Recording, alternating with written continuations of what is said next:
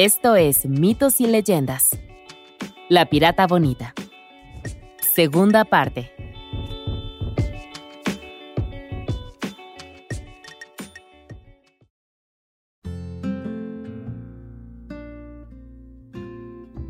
En alta mar, la princesa navegó a casa. No fue una tarea fácil, ya que ella sola representaba a toda una tripulación, pero se las arregló. También estaba el pequeño detalle de no estar muy segura de cuál era el camino a casa, pero tenía una idea general. A la izquierda había una isla desconocida y más allá... Hizo una pausa. ¿Ahora qué? Alguien en la costa debió ver su barco porque ahora había uno aún más grande que se dirigía hacia ella con un grupo considerable guiando las velas. Giraron en el último momento, desembarcaron en la cubierta y guiaron ambos barcos hacia tierra. Un marinero de aspecto rudo sonrió a la princesa. Había alguien a quien le gustaría mucho conocerla. Solo una persona a bordo. Es increíble. Tráiganla. Tengo que conocerla dijo el rey de la isla. Había visto el barco aparentemente vacío desde lejos con su telescopio aún más largo y había ordenado a su gente que lo trajera a tierra. Nunca se le ocurrió que pudiera haber alguien a bordo. A primera vista supo que era de la realeza. La forma en que caminaba, hablaba e incluso se sentaba la delataba, dijo. Al darse cuenta, no perdió tiempo en sugerir que se casaran. Por segunda vez, la princesa aceptó casarse con un completo desconocido con un telescopio. Pero esta vez tenía tres condiciones. Primero, la regla estándar de no tocar, no hasta que el matrimonio fuera oficial. El rey asintió. En segundo lugar, no descargaría su barco hasta que el matrimonio fuera oficial. Así el pueblo sería testigo de cómo su nueva reina regalaba todo tipo de tesoros al reino. Después de todo, no podía dejar que pensaran que había llegado con las manos vacías. Parecía razonable. El rey estuvo de acuerdo. También le gustaban mucho las sorpresas. Por último, la princesa pidió once damas de compañía. Eso era todo. Una vez más, la petición pareció razonable, así que el rey eligió a once hijas de entre sus nobles de mayor rango para que fueran las asistentes de su nueva reina. Y con eso se puso a trabajar en la planificación de la boda más elaborada del siglo. Un día antes de la boda, un criado se presentó tímidamente ante el rey. Era el portador de malas noticias. Buenos días, Su Majestad. Saludó. Bonito día para prepararse para una boda, señor. ¿Le llevo el desayuno a su habitación? Por cierto, la princesa se ha ido. El rey se sentó recto en la cama. ¿Qué has dicho? Dije que llegaré pronto con el desayuno y que pensamos que se había robado el barco, pero en realidad ella se lo llevó. Traigan a las damas de compañía. Ladró. Interróguenlas a todas. Averigüen dónde se ha ido. Claro, señor, feliz de servirle, pero todas se fueron con ella, no queda nadie. En ese momento, once padres enfadados irrumpieron en la alcoba del rey, exigiendo dónde estaban sus hijas. ¿Cómo pudo dejar que esto sucediera? ¿Cómo podía ser tan incompetente? Gritos de posibles soluciones surgieron de entre los padres. ¡Ejecútenlo! Un golpe de Estado. El rey había cometido un error, pero eso era demasiado. En su lugar, se decidió que sería destituido de su cargo y desterrado del reino para siempre. Sería forzado a vivir como mendigo. Mientras los adornos del rey eran arrancados de su capa y sus nobles le proporcionaban un equipaje como de caricatura, la clásica bolsa atada a un palo, el hombre que había empezado el día con tanto se encontró mirando a su castillo, sin nada en absoluto.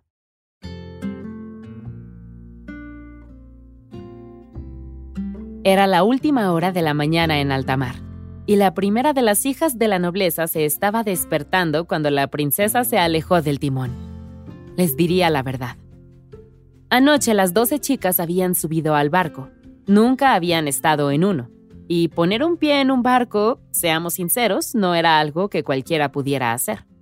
La mera idea era emocionante, pero hacerlo de verdad, pies sobre madera flotante, se podría escribir una canción sobre ello. Así de importante era la cosa para los ajenos. ¿Y qué experiencia de barco estaría completa sin algo de beber? Para sus damas de compañía había sacado algo bueno, y pronto todas sus nuevas amigas se habían quedado dormidas. Sin dudarlo, la princesa desató las cuerdas, abrió las velas, a estas alturas ya era una navegante solitaria muy experimentada, y se dirigió hacia el horizonte al amparo de la oscuridad. Por supuesto, el grupo hizo muchas preguntas. ¿Por qué estaban en el mar? ¿Volverían a la costa? ¿No era esto un secuestro? ¿Qué quería decir la princesa con aquel vayan a sus puestos ahora mismo? Se avecina una tormenta. Hablo en serio. Todas sus preguntas pueden esperar. Tan críptico. Como si se tratara de una señal, los relámpagos brillaron, los truenos retumbaron y la lluvia comenzó a caer a cántaros. No hay mejor momento que el presente para aprender a controlar una embarcación, y la princesa comenzó inmediatamente a gritar direcciones a cada una de las damas. Fue glorioso, el trabajo en equipo, el montaje que siguió. En cuestión de segundos, su pelo se alborotó y las mujeres se convirtieron en las piratas más hermosas que jamás hayan existido. Fue una experiencia para una clase magistral, y antes de que se dieran cuenta, habían llegado a otra isla. Las provisiones se estaban agotando, así que las piratas se dirigieron al interior para recoger comida. En cuestión de minutos, un puñado de tipos amenazantes saltaron de sus escondites, agitando sus espadas como locos. Eran piratas. La princesa sacó su propia espada y gritó. No, ellas eran las piratas. La tensión flotó en el aire hasta que, uno a uno, los hombres salieron de sus posiciones de combate. Todos eran piratas. De repente, era como una convención entre colegas. Se felicitaban mutuamente por sus trajes, comparaban sus armas y discutían sobre el botín. Era increíble. Hasta que uno de los hombres saltó sobre un gran tronco y exigió silencio. Verían lo que el jefe tenía que decir sobre todo esto.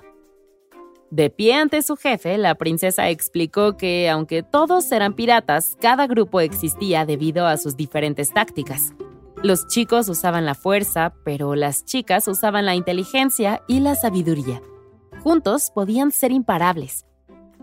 Y mira nada más, nosotras somos doce y hay doce de ustedes, dijo la princesa para terminar. Los ojos del jefe se abrieron de par en par. Tenía razón. Tenían suficiente para un equipo de fútbol completo y un entrenador cada uno. Al campo, muchachos, gritó el jefe. jefe, jefe, susurró uno de los piratas. Creo que se refería a que podríamos, ya sabes, emparejarnos. Y así lo hicieron. Naturalmente, el jefe y la princesa eran la pareja de poder, y el resto se resolvió solo. Para formalizar aún más el trato, los piratas nuevos se ofrecieron a repartir su cargamento de bienes entre las parejas. ¿Amor y riqueza para todos? Esto requería una celebración. La fiesta se prolongó hasta bien entrada la noche, y mientras tanto los hombres se atragantaban y las mujeres bebían a sorbos, y finalmente los anfitriones cayeron en un profundo sueño. Las doncellas miraron a la princesa esperando su señal. Cada una tenía un pirata y un plan. Y un par de dagas.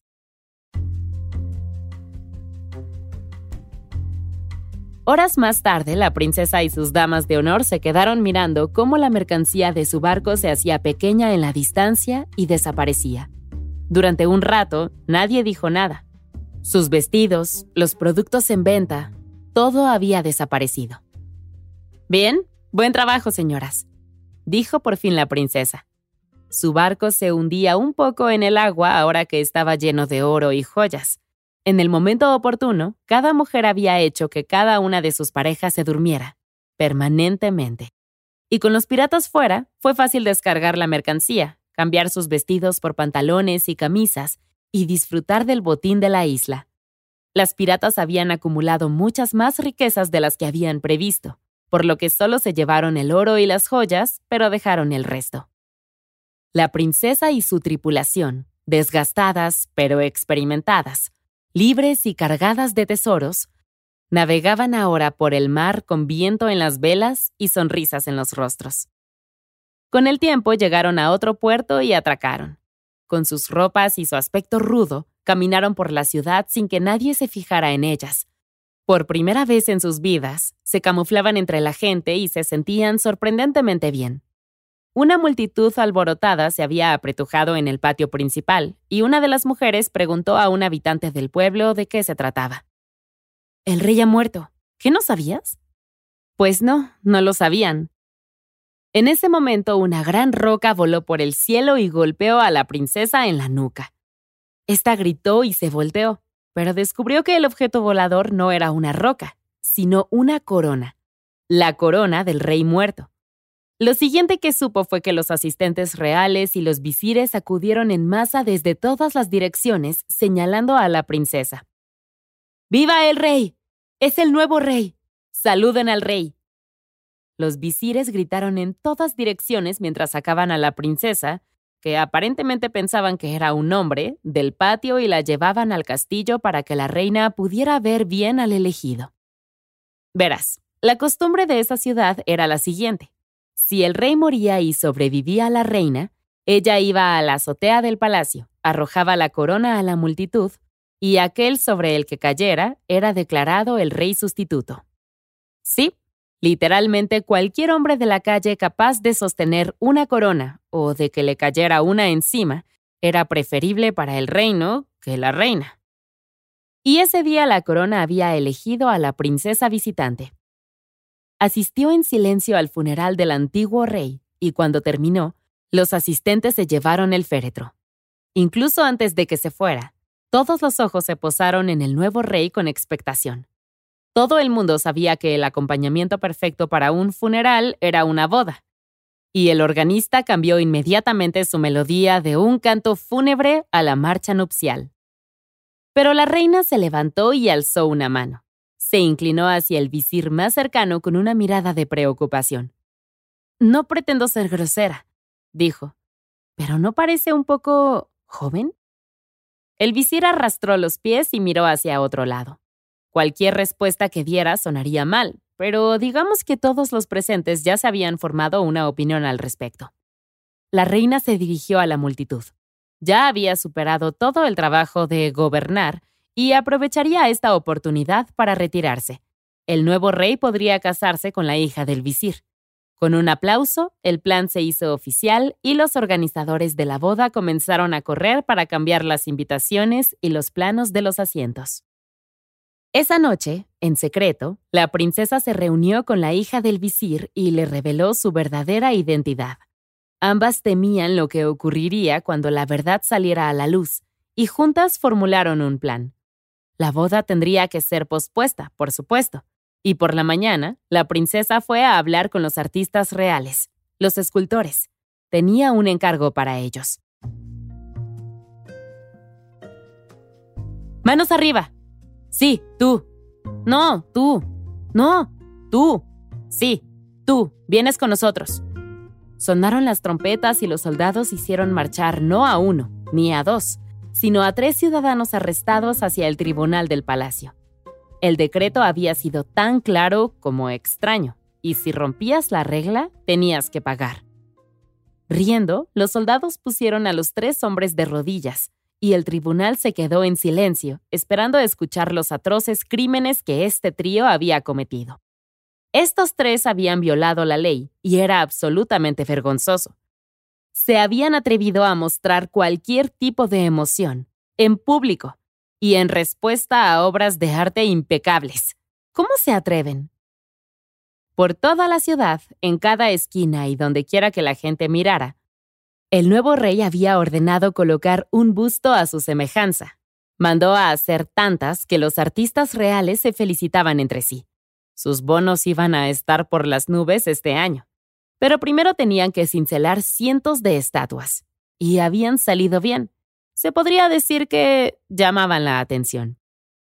La única regla era que nadie, y quiero decir nadie, podía opinar sobre el aspecto de estas esculturas. Si lo hacías, acababas justo donde estaba este trío, en los tribunales y en un gran problema. Os reconozco, Majestad, dijo uno. Te he buscado por todas partes, dijo otro. El tercero seguía sobrepasado por la emoción, pero sonreía mientras sus ojos se llenaban de lágrimas. A cada uno se le pidió que compartiera su historia, Y así lo hicieron. Se trataba del rey destronado, el hijo del comerciante repudiado y el futuro esposo predicho por el hechicero muchos años antes. Cada uno de ellos había llegado a esta misma ciudad, y cuando vieron la cincelada mandíbula del rey, su frente, sus mejillas, sus ojos, toda la imagen, no podían equivocarse. Era la princesa. Naturalmente, uno se puso a bailar en la calle, otro gritó de alegría y otro cayó de rodillas llorando. Ya veo, dijo la princesa. Ella y la hija del visir se pusieron de pie y se dirigieron a la multitud. Ese día no habría sentencia, pues esos ciudadanos habían hecho exactamente lo que ella esperaba. La princesa se quitó el sombrero y la multitud se quedó boquiabierta. Espera, ¿su nuevo rey era una princesa? Era una locura. ¿Cómo no se habían dado cuenta todo este tiempo? ¿Una mujer? ¿Gobernando? Esto desafió sus prejuicios de una manera inesperada. Era alucinante lo mucho que un simple sombrero cambiaba a una persona. La mitad de la gente nunca lo hubiera creído si no hubiera sido testigo de la transformación con sus propios ojos. Y así, la princesa bajó del trono y se presentó ante el rey desplazado. Las hijas de los nobles estaban aquí, le explicó. Estaban sanas y felices, y si las invitaba a casa con él, los nobles enfadados seguramente lo aceptarían de nuevo en la ciudad. A continuación, se presentó ante el hijo del comerciante. Había perdido la mercancía y el barco de su padre, pero si se llevaba el suyo, ahora cargado de oro y piedras preciosas que valían mucho más que especias, su padre seguro lo recibiría con los brazos abiertos. Entonces, por fin, la princesa se presentó ante el príncipe, su prometido y su amor perdido. Él había seguido de alguna manera sus escapadas, siempre un paso o dos por detrás, pero nunca se rindió. ¿Sabías que estamos aquí por un hechicero? susurró. Ahora no. Dame mi anillo, le respondió ella. Entonces, aclarándose la garganta, la princesa contó toda su historia a la corte, a los visires y a todos los que quisieran escuchar. Les mostró su anillo real que la identificaba como una verdadera princesa. Al final de su relato, la multitud se puso en pie y estalló en aplausos. ¿Una princesa? ¿Un rey? ¿A quién le importaba? una realeza con carácter. Eso fue lo que todos vieron. La reina se apartó del camino e invitó al príncipe y a la princesa a subir al trono. La tierra necesitaba gobernantes justos y amables, y los habían encontrado en esta pareja. Y así fue como el hijo del comerciante regresó a casa, el rey desplazado volvió a gobernar, y la princesa pirata y su príncipe se casaron y gobernaron juntos un reino, después de muchas penurias y sufrimientos, tal y como lo dijo el hechicero.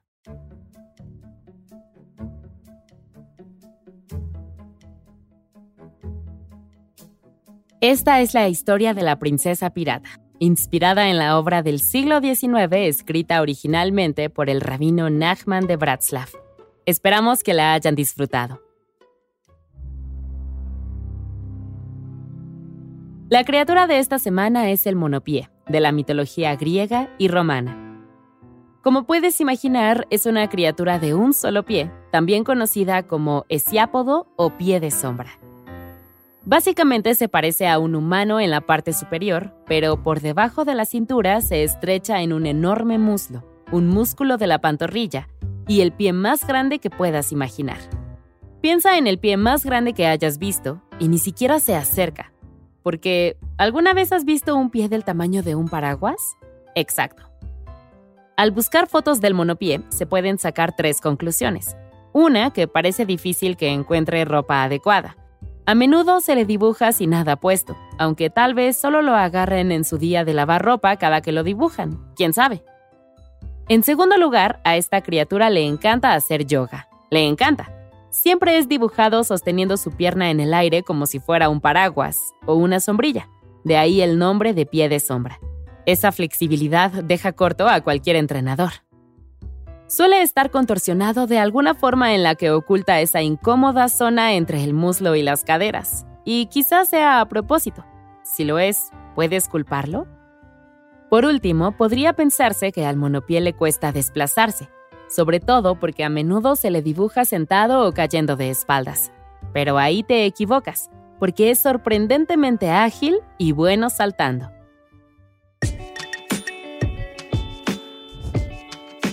Eso es todo por esta semana. Mitos y Leyendas es un podcast de los creadores de Myths and Legends y Sonoro.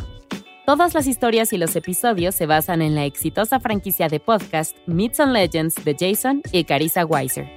Nuestro tema principal es de la banda Broke for Free y la música de la criatura de la semana es de Steve Combs. Existen enlaces a más música en las notas del podcast. La producción corre a cargo de Alex González, Mitzi Hernández, Esteban Hernández Tamés e Israel Pérez, con el ensamblaje de Ricardo Castañeda para Sonoro Media. Yo soy Vale Estrada y también me hago cargo de la adaptación al español. Muchas gracias por escucharnos y nos encontramos hasta la próxima.